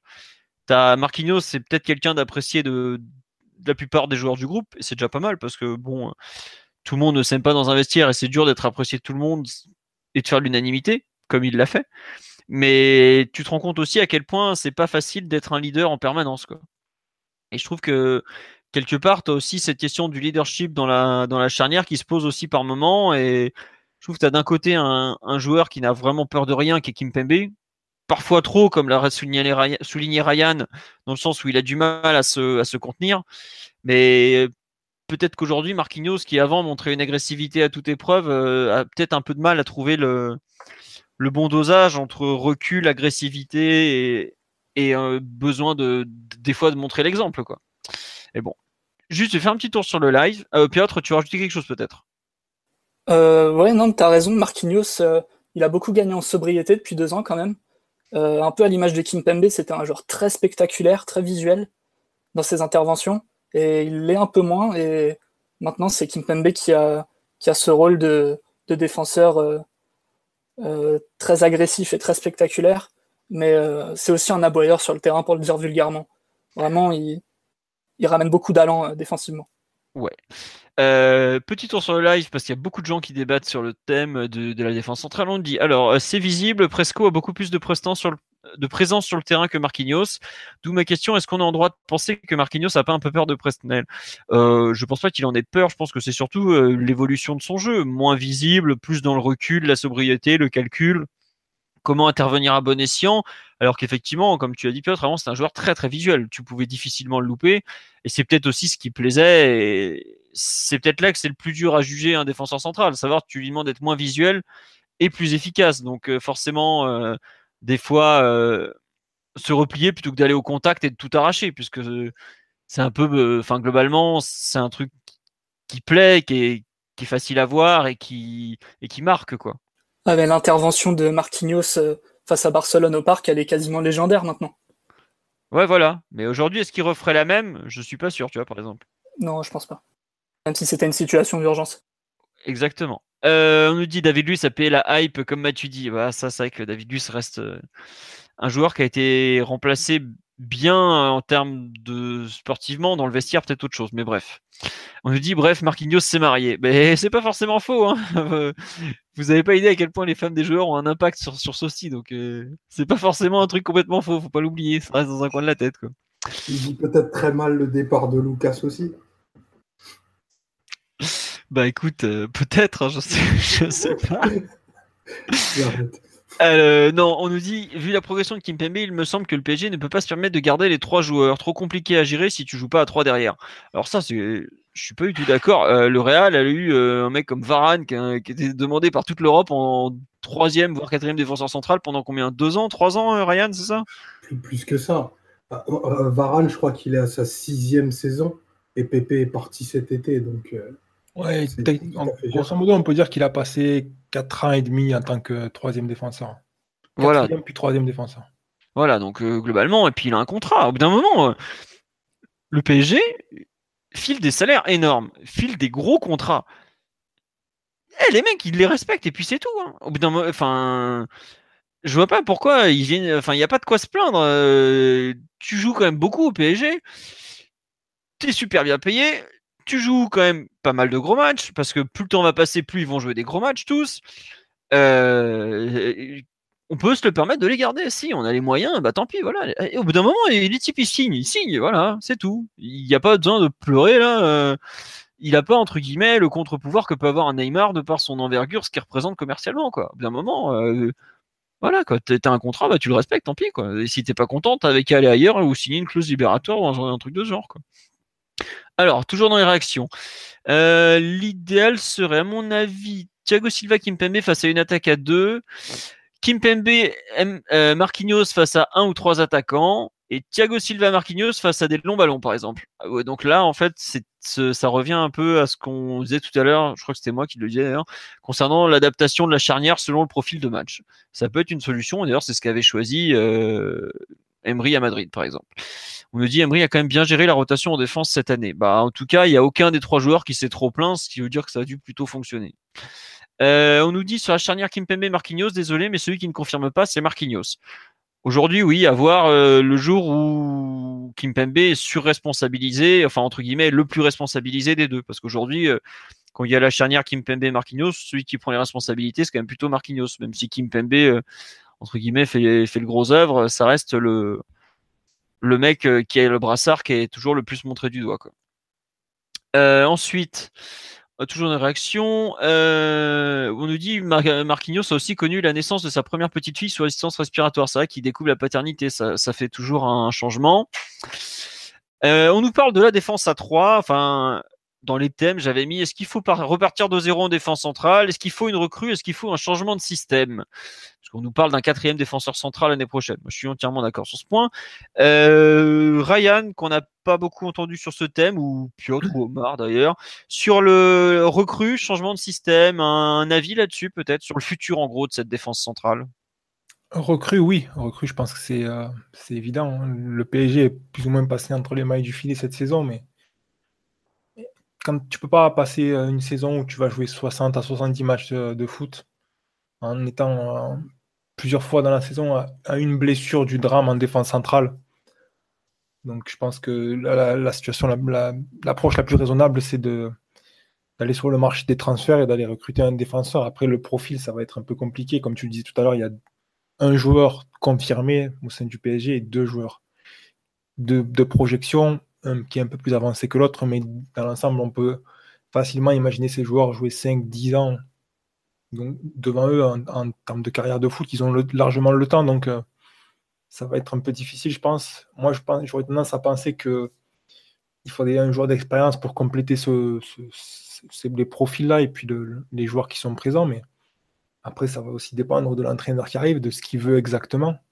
Si c'est un garçon comme Tuchel, euh, il aime les défenseurs qui sont proactifs. Je pense que l'exemple type, c'est Hummels, qui est un, défenseur qui conduit beaucoup le ballon, qui a une, relance et une technique extraordinaire, et euh, qui, voilà, qui se projette, qui avance, qui apporte des solutions, qui, est capable de presque se comporter comme un milieu de terrain selon certaines phases. Donc, euh, voilà un peu le type de profil que, l'entraîneur affectionne. Et après, euh, voilà, on sait qu'il y a des garçons comme Kipembe voilà, qui se projettent déjà, Marquinhos aussi également, Thiago Silva moins parce que c'est pas vraiment son registre et parce qu'il se sent plus à l'aise dans la surface de réparation, mais c'est des profils qui, sont beaucoup demandés de toute façon dans le football moderne et l'entraîneur, il a tendance à l'entraîneur qui est non, qui est en tout cas qui est beaucoup cité, il a tendance à beaucoup aimer ça. Donc après, je pense que vu la longueur de la saison, vu le risque qu'il peut y avoir dans une saison, parce qu'on n'est jamais à l'abri d'une blessure, partir sur trois défenseurs centraux comme, comme ça a été fait cette saison, c'est très dangereux et ça peut, entre guillemets, mettre en péril le projet et ça me paraît pas raisonnable. Je pense que Paris n'a pas, été raisonnable cette saison, ou du moins, peut-être que le club a essayé, mais que ça n'a rien donné. Comme c'était le cas, par exemple, pour la Sentinelle. On sait que le club a essayé de recruter un numéro 6, mais qu'au final, ça n'a pas abouti parce que sa cible n'était pas, sur le marché des transferts, parce que Monaco ne voulait pas vendre ne voulait pas vendre Fabinho, mais voilà, je pense que c'est pas raisonnable de la part d'un club de foot d'aborder une saison comme ça avec des objectifs tellement importants en se disant ouais, on veut tout gagner et après euh, avoir un effectif avec des trous euh, en défense, je pense que c'est pas sérieux. À mon avis, il faut recruter, ça c'est clair. Et après le profil, ben voilà, par rapport à ce que, ce que veut Tuchel, je pense que ça va être un défenseur proactif. Très bien. Euh, défenseur proactif. Tiens, par exemple, euh, un nom qui est revenu dernièrement, euh, Toby Alderweireld, le, Belge de Tottenham. Tu le considères comme apte à être justement un de ces défenseurs proactifs que qu'aime Tourelle? Ben, moi, je, moi le, le, le, moule que j'ai en tête, c'est Hummels. Mais bon, après, Hummels, ça n'a qu'un seul. Donc, euh, mais, euh, je te confirme. Dans l'ensemble, ouais, c'est un garçon qui, qui pourrait correspondre. C'est pas forcément le nom euh, qui me vient le premier en tête, mais, mais ouais, c'est que c'est un joueur qui peut correspondre, je pense. Après, voilà, c'est. Il y a, il y a aussi euh, la nécessité d'avoir des, des défenseurs qui sont capables d'effectuer des couvertures importantes aussi, de couvrir des grands espaces. Donc il ne s'agit pas juste d'être bon avec le ballon, mais d'être capable de défendre à, à, 40, 50 mètres du but et de pouvoir justement courir 30, 40 mètres en un contre un contre un adversaire qui est, lancé dans la profondeur. C'était pas mal le cas avec Laurent Blanc. On sait que le PSG a tendance à jouer très haut et que dépendait beaucoup de, David Luiz pour euh, corriger ce genre de situation et de Marquinhos aussi. Là, avec Kipembe et Marquinhos, on a quand même l'impression que le PSG est équipé à ce niveau-là. Donc peut-être que Paris peut se permettre de recruter un joueur d'expérience qui va être un peu moins performant sur le plan physique, mais qui va vraiment apporter un plus avec le ballon, parce que je pense que parmi les trois joueurs qui sont présents, même si tous ont une certaine contribution avec la balle, je pense que c'est on est quand même loin du plus haut niveau en fait en termes de contribution, que ce soit conduite de balle ou distribution de la balle. D'accord. Et tu vois, il y a hum, après on va on va faire on va donner la parole quand même à nos deux autres podcasters, mais euh, tu il y a le la problématique de la défense à 3 qui revient régulièrement. ouais. Euh, Qu'est-ce que tu en penses? Tu imagines nos, nos trois défenseurs centraux actuels dans une défense à 3 ou pas du tout? Ouais, c'est imaginable. Après, il euh, faut bien comprendre que quand on met trois défenseurs centraux dans une. Voilà, quand on passe une défense à 3 et qu'on prend trois défenseurs centraux, c'est-à-dire qu'on ne met pas de joueurs de profil offensif, ben on, tourne le profil de l'équipe vers euh, une approche plus défensive. Quoi. Moi, je ne suis pas convaincu que le PSG ait besoin de rajouter un défenseur en plus dans, sa, dans son organisation pour mieux défendre. Je ne pense pas que ce soit nécessaire. Ok, d'accord. Euh, Omar ou Piotr sur euh, l'éventuelle défense à 3, euh, le, le reste aussi, la, une, une, ou deux recrues à ce poste, qu'est-ce que vous en pensez? Euh, Je suis pas persuadé que Tourelle utilise tant que ça une défense à 3 l'année prochaine. Bon, on verra bien. Mais il faut quand même un quatrième défenseur central, c'est indispensable pour raisons hygiéniques comme pour raisons tactiques. Médical, euh. Ouais, médical. et pour ouvrir aussi des possibilités parce que on peut discuter ou pas du, du bien fondé d'un d'un changement de système défensif, mais de toute façon, on peut pas se le permettre à l'heure actuelle. Donc, il faudra bien résoudre ce, ce souci-là. Et euh, sinon, ouais, euh, Alderweireld de, de Tottenham, c'est vraiment un, un, bon joueur avec le ballon. Euh, si Tourelle veut un défenseur plutôt technique, plutôt relanceur et à l'aise, je pense qu'il est accessible et que, et que ce sera un bon choix. Ok, très et bien. Voilà. Ok, non, merci euh, Piotr pour cette analyse. Très bien. Euh, moi, j'avoue que. Vas-y, Omar, tu veux Non, non, vas-y, vas-y, je t'en Non, en fait, moi, je vous rejoins complètement sur ce type de profil. Et en fait, il y a. J'ai élargi le débat de la défense centrale ou des défenseurs centraux, plus exactement, au poste de l'arrière droit. Parce que si bien Marquinhos que Alderweireld représentent des joueurs en capacité de jouer côté droit, même s'ils l'ont peu fait. Et on sait que Toural aime beaucoup utiliser la polyvalence de ses joueurs. Et, et je pense que tu as tout intérêt à prendre ce genre de déjà un quatrième défenseur central forcément autre que Ensoki parce que euh, globalement le problème de Ensoki c'est que tu peux l'associer qu'à Thiago Silva ou Marquinhos vu qu'il est gaucher et Kim Pembe axe droit c'est pas trop trop le délire. Donc puis globalement c'est jeune Ensoki pour une défense à 4 euh, je pense qu'il exploiterait beaucoup mieux ses qualités qui sont un peu celles de, Kim Pembe très porté vers l'avant euh, et qui s'exprimerait beaucoup mieux comme stopper gauche que dans une défense à 4 bref quand tu te retrouves avec euh, aujourd'hui le PSG a un problème défensif sur le poste derrière droit, à savoir que ni Alves, de par son âge et ses jambes qui commencent à être un peu usées, ni Meunier, de par ses limites évidentes dans le duel ou même globalement les capacités défensives en général, sont pas des solutions très viables à ce niveau-là. Euh, je crois que la défense du PSG n'a jamais été aussi bonne qu'avec Maxwell à gauche et Marquinhos à droite.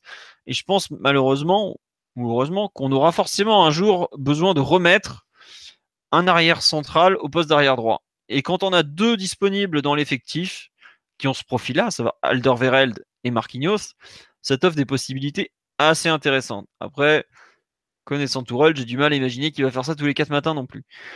Mais sachant que la défense à 3, il aime quand même bien ça, qu'on a pour moi deux joueurs qui correspondent vraiment très bien à ça, avec Marquinhos et Kimpembe, prendre un mec comme Alderweireld en plus, qui connaît le système parce qu'il joue là-dedans avec la Belgique, qui est capable de jouer arrière droit, qui est régulièrement blessé, donc il va pas te faire 60 matchs dans la saison, il te force le turnover, tout comme l'âge de Thiago Silva, les trêves internationales, la Coupe du Monde va te forcer le turnover, faut quand même le dire.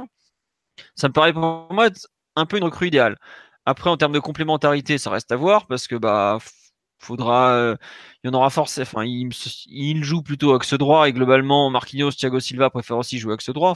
Surtout Marquinhos. Donc, faudra voir. Mais étant donné que je pense qu'on jouera, euh, enfin, on a pour moi pas mal de chances de jouer à terme avec euh, une défense à 3, au moins dans certains cas, parce que bah, c'est sûr que quand tu as, as, un seul attaquant en face, la défense à 3, ça te sert pas à grand chose. Et contrairement à toi, Ryan, je pense qu'on manque de qualité défensive malgré tout du point de vue du PSG. C'est plus possible. Enfin, ce qui nous tue sur la confrontation PSG Real, c'est le duel défensif Meunier-Asensio, par exemple.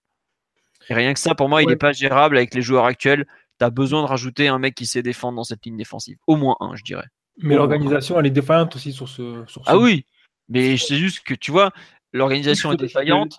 Le, niveau des latéraux, je pense qu'on est, tous d'accord là-dessus. Le niveau des latéraux ne correspond pas aux ambitions du club à l'heure actuelle.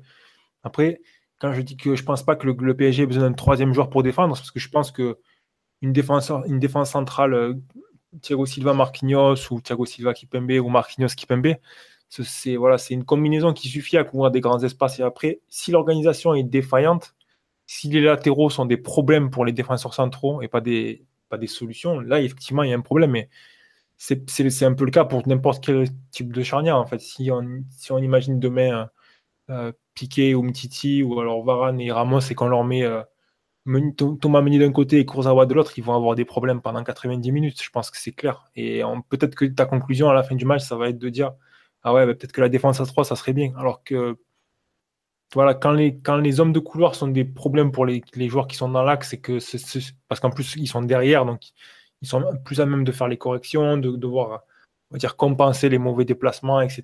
Et les, quand il y a ce genre de choses-là qui se produit, après, le diagnostic il peut être mauvais. Moi, honnêtement, je suis d'accord, Meunier, il a la rue sur ce but, mais il y a la réorganisation du PSG avec ce milieu, euh, avec ce double pivot qui est, très mal placé, avec l'espace entre les deux défenseurs centraux qui est également très mal géré, qui n'est pas, est pas bien mis en place, quoi, qui n'est pas bien ajusté par Emery.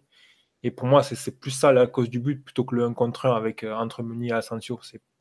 Ça, c'est juste une situation individuelle qui aurait pu être euh, aurait pu être mieux protégé par le PSG, mais qui n'est pas du tout parce que la structure, elle n'est pas bonne. Ouais, après, je te dis ça aussi par rapport au, fait que c'est un truc récurrent, la faiblesse des défensifs des, de latéraux. Et je trouve que ça nous a, ça nous a coûté cher à nombreuses reprises. Euh, tu vois, là, je t'ai cité le, truc à Madrid parce que c'est le premier exemple qui me revient en tête. Je revois encore la défense de la tête dans la surface à Barcelone ou ce genre de conneries, ou bah, même encore ce week-end, la trajectoire, où, enfin bref. Ouais, non, mais les latéraux, c'est un, un problème au PSG, ça c'est clair. Et c'est pour ça que indirectement. Si tu as des lettres. En fait, pour moi, le poste d'arrière droit, c'est un demi-problème dans le sens où offensivement, les deux sont bons, voire très bons. Euh, je suis pas fan de Meunier, comme vous le savez, mais je trouve qu'offensivement, c'est un joueur qui a quand même un certain niveau, qui a un coffre, qui a un volume, qui a techniquement est plutôt bon, surtout par rapport à son gabarit qu'on soupçonne pas forcément aussi à l'aise techniquement. Mais par contre, défensivement, c'est pas possible. Et quelque part, c'est vrai que c'est la solution de facilité quand tu veux t'assurer la tranquillité défensive, c'est que tu lui mets un défenseur central de plus derrière lui pour gérer tout, tout ce qui va te faire de, pas très très clean d'un point de vue défensif. Après, c'est sûr que si tu es capable de ramener un défenseur, euh, un arrière gauche et un arrière droit qui sont capables de défendre et d'attaquer, évidemment que ta défense centrale, elle est moins dans le besoin. Euh, tu vois ce que t'apportait Maxwell défensivement côté gauche, c'était une toute autre histoire de, par rapport à Kurzawa. Quoi.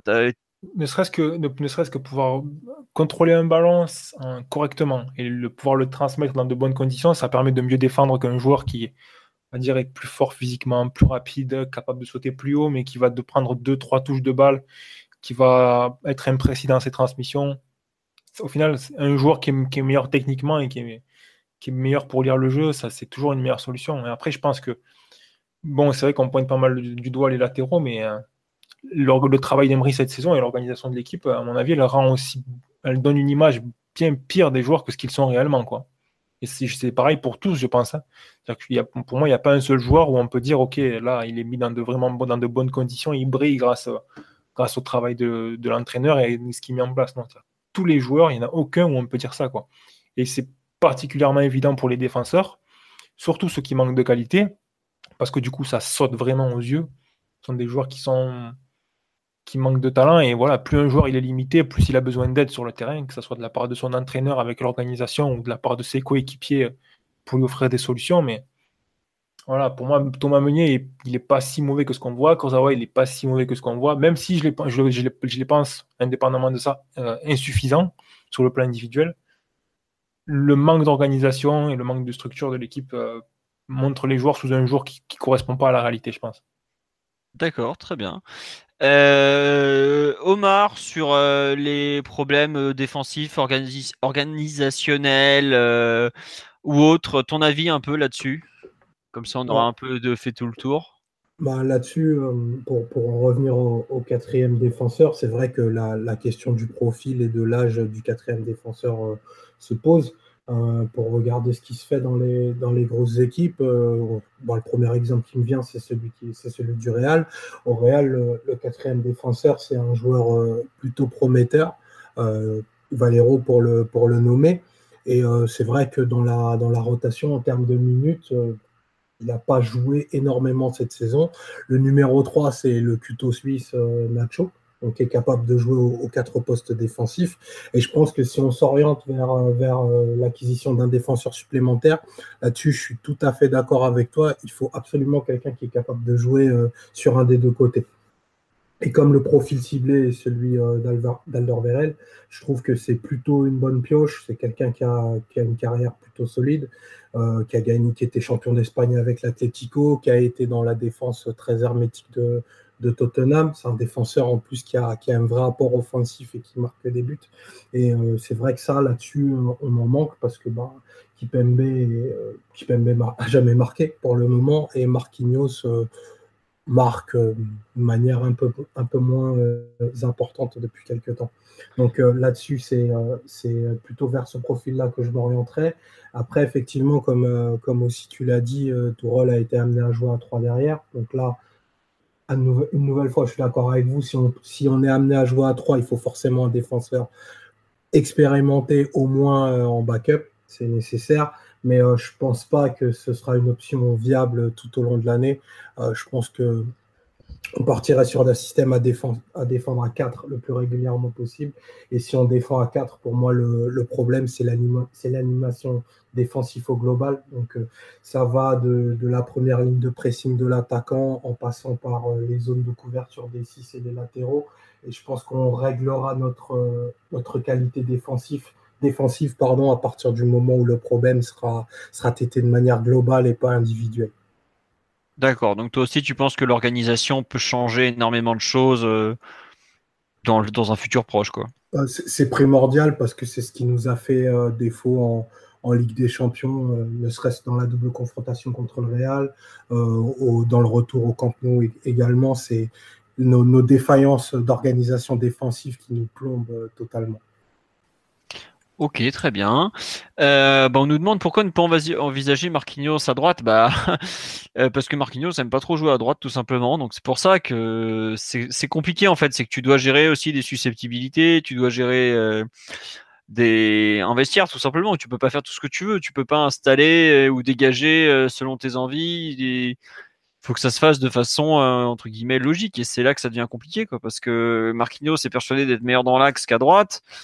Et pourtant, euh, on est quelques-uns à trouver, par exemple, qui, serait peut-être beaucoup plus utile en arrière droit euh, que dans l'axe, tout simplement. Mais bon, aujourd'hui, il veut se fixer dans l'axe. Après, au bout d'un moment, s'il joue pas pendant quelques semaines, peut-être qu'il sera content de jouer côté droit. Donc, euh, ça va être un des chantiers de Tourelle, tout ce qui est animation défensive, parce qu'on parle beaucoup de l'attaque, et c'est vrai que c'est quand même un entraîneur qui s'est fait connaître pour ses son penchant pour l'attaque et le jeu de position, mais il a un énorme, énorme, énorme chantier au niveau de, la défense qu'il attend, peut-être même plus qu'au niveau de l'attaque, parce que ce qui élimine le PSG saison après saison, c'est plus souvent la défense que l'attaque. Hein. Prend, quand tu marques 5 buts en huitième de finale sur deux matchs, en théorie, tu passes au, tour d'après. Hein. Mais pas le PSG. Donc voilà, alors, cette année, on en a encore pris 5 en deux matchs contre le Real. Le, problème, les problèmes défensifs du PSG ne sont pas nouveaux. Quoi. Et ça fait des années qu'on est éliminé de par nos, lacunes défensives. Après, c'est sûr que tu as des lacunes défensives, qu'est-ce que tu fais? Tu achètes deux attaquants pour 400 millions, tu prends pas le chemin le plus logique qui soit. Mais bon, t'as pas tous les jours l'opportunité de les attraper non plus. Euh, concernant le, la suite du podcast, est-ce que vous voulez rajouter quelque chose sur cette défense centrale? Est-ce que vous pensez notamment qu'il serait utile peut-être de vendre un de ces trois joueurs qu'on a actuellement sous contrat ou est-ce qu'il vaut mieux, à votre sens, les garder parce que ce sont des bons joueurs? Non, il faut vendre personne. D'accord. Euh, il me semble que Thiago Silva, c'est un joueur qui commence à avoir un certain âge. Euh, Emery a plutôt très bien réparti les minutes de jeu cette année en évitant les blessures, Dieu merci. Et euh, surtout, on a deux jeunes de très grand talent et amenés à, s'imposer dans la défense de leur équipe nationale également. Donc non, non, on vend aucun des, des trois centraux, ça me paraît clair. D'accord, très bien. Euh, Omar, un avis similaire ou pas? C'est une zone dans laquelle on vient de dire qu'on était en sous-nombre, donc forcément, il, faut garder les trois et plutôt renforcer, euh, renforcer nos, défenses, nos défenseurs centraux. Non, non, je suis tout à fait d'accord avec Piotr. Tiens, euh, bon, j'imagine que Ryan ne sera, sera, pas d'un avis différent parce que Ryan, il voulait déjà un quatrième dès l'été, depuis l'été dernier, donc voilà. C'est bien ça? C'est ça, je pense que ça, correspond un petit peu à l'ambition du projet, avoir quatre défenseurs centraux, vu que tu en as ligne deux constamment. Si tu en as un qui est absent pour blessure ou pour suspension, avoir une option, une troisième option sur le, sur, le banc en cas de blessure, c'est juste. C'est très simple quoi, comme, idée, il n'y a pas de mystère. Après, en ce qui concerne le fait d'en vendre un des trois, moi, je, suis de vendre que s'il y a moyen d'obtenir mieux. Donc, euh, dans la mesure où le PSG a je pense, un besoin d'en recruter quatrième et que le marché euh, en général est saturé parce qu'il y a une énorme concentration des talents. Les grands clubs laissent, laissent plus rien partir et les petits clubs euh, arrivent maintenant à vendre à des, prix complètement fous pour, pour, de façon à pouvoir obtenir le, maximum d'argent sans même que les joueurs aient montré 50, 100, 150 matchs de haut niveau je pense que la situation elle est claire. Hein. Il faut laisser partir personne et essayer de trouver le, quatrième joueur qui peut compléter cette défense. Ok, bon, on est tous d'accord. Moi, j'avoue que hors de question d'en lâcher un. T'as déjà assez de mal à en recruter un, comme tu dis. Tu vas pas t'amuser à les vendre. Euh, bon, je pense qu'on a fait le tour sur la défense centrale. Quelque chose que vous voulez rajouter concernant cet état des lieux à cet instant? Bon, non. écoutez, on a fait le tour, je pense. Euh, est-ce que il y a d'autres choses à rajouter? Non, on me demande des nouvelles du fair play financier, mais on n'en a pas sur le site. Enfin, il y a l'audition du 20 avril qui sera importante. Voilà. Euh, oui, Ryan doit y aller en plus, donc ça sera une bonne raison de clôturer le podcast. Sur ce, on va passer aux résultats des autres équipes du week-end. Le PSG en était au repos, puisque euh, qui est déjà qualifié en Ligue des Champions, donc il n'y a rien eu cette semaine. Les féminines sont en trêve internationale. Elles jouaient ce soir contre je sais plus qui, mais je crois qu'il n'y avait aucune parisienne dans l'équipe, si j'ai bien vu. Il y avait eu un match euh, vendredi soir. Il y a la personne qui parle des féminines sur Culture PSG qui doit vous faire un article de récapitulatif de toutes les internationales. La réserve a malheureusement perdu 1-0 à Moulin-Iser à 9 contre 11. C'est dommage, on restait sur 5 victoires d'affilée. Euh, pas 5 victoires d'affilée, excusez-moi, 5 matchs sans défaite, ce qui n'a pas été si courant cette année, dont 3 victoires et 2 nuls. Euh, bon, on perd 1-0 à Moulin. Euh, Yacine Adli qui pète un peu un plomb, euh, qui hurle sur l'arbitre, qui se prend un, un, rouge pour contestation. Et sur le coup franc, on prend le but. Euh, on aurait pu ouvrir le score avant, parce qu'il y a deux, deux beaux coups francs de l'arrière gauche prêté par l'OL, immense. Et il y a une belle frappe d'El Koumisti qui revenait de suspension. Puis finalement, bah, le même El Koumisti, il va, il va péter un câble lui aussi, mais un coup de coude alors qu'il revenait d'une suspension pour un coup de boule. Bon, bah voilà, dehors, 9 contre 11 on va prendre un deuxième but qui sera refusé pour un hors-jeu qui visiblement n'était pas si évident que ça. Et puis bah, finalement, on s'incline à 1-0 euh, en Auvergne. Bon, malgré tout, on reste bien placé en milieu de tableau. Ensuite, les U19, ils étaient censés jouer contre Le Havre, mais comme vous l'avez peut-être lu par ailleurs, il y a un gamin du Havre qui est mort, euh, je crois que c'était dans son sommeil, je sais plus, bref. Euh, condoléances à sa famille et à ses proches déjà. Et donc le match a logiquement été reporté, encore. Et enfin, les U17 de mémoire, ils ne jouaient pas ce week-end. À confirmer toutefois, j'avoue, j'ai pas eu le temps de suivre. Sur ce, on a fait le tour de l'actualité du PSG pour cette semaine. Pour une fois, on n'a même pas duré, une heure et demie. C'est dire si, si ça va vite. Euh, allez, euh, on va finir en parlant un peu de Tourelle. On demande si c'est, on n'en parle pas parce qu'on en a déjà parlé la semaine dernière, qu'on a à peu près tout dit pour l'instant. Oui, il est archi favori, il est à 99,9% au PSG. Euh, les Allemands ont parlé d'un contrat qui était signé à un journaliste très, très, très bien renseigné sur Tourelle. C'était celui qui avait les meilleures infos sur lui quand il était à Dortmund. Même si la source Port Buzzer fait pas rêver au départ, c'est plus un, un truc spécialisé sur le nord de l'Allemagne, notamment euh, Brême et Hanovre. Euh, voilà, donc euh, c'est pratiquement fait. Je crois que l'équipe en parle aussi demain. Euh, voilà, on sait que les dernières infos, c'est qu'il voudrait venir avec une partie de son staff, notamment son adjoint Arnaud Michels, son préparateur physique, son spécialiste vidéo qui est Benjamin Weber. Enfin, il devrait l'appeler Benjamin Weber outre-Rhin. Euh, voilà. pour l'instant, on n'en sait pas plus. Unai Emery, on sait pas trop ce qui va devenir. Ça parle de la Real Sociedad. Ce soir, il était à Villarreal contre Bilbao mais c'est normal parce qu'il était à Valence ce week-end où, son fils vit. Rien de, nouveau nouveau en termes d'entraîneur, à savoir que bah, plus que jamais, on se dirige vers un mec euh, qui a été choisi directement par le Qatar. Et si vous voulez savoir ce qu'on pense de Tourelle, ses principes de jeu, on vous conseille le podcast de la semaine dernière. On en parle pendant, allez, pas loin d'une heure de mémoire avec notamment Ryan qui vous donnera plein d'infos. Moi, j'en parle par rapport à son expérience à Dortmund. Euh, voilà, tout simplement. On va vous souhaiter une bonne soirée. On vous remercie pour votre fidélité. Vous avez encore été près de 300 à nous écouter débattre de la défense centrale qui a sollicité un match sur 10 en Ligue 1. Donc merci pour cette fidélité. On espère que ça vous a plu. Euh, et puis bah bonne soirée à tous tout simplement et prochain podcast lundi prochain. On espère podcast euh, post-titre de champion. Voilà, au revoir tout le monde. Ciao ciao. Ciao, bonne soirée. Salut, bonne soirée.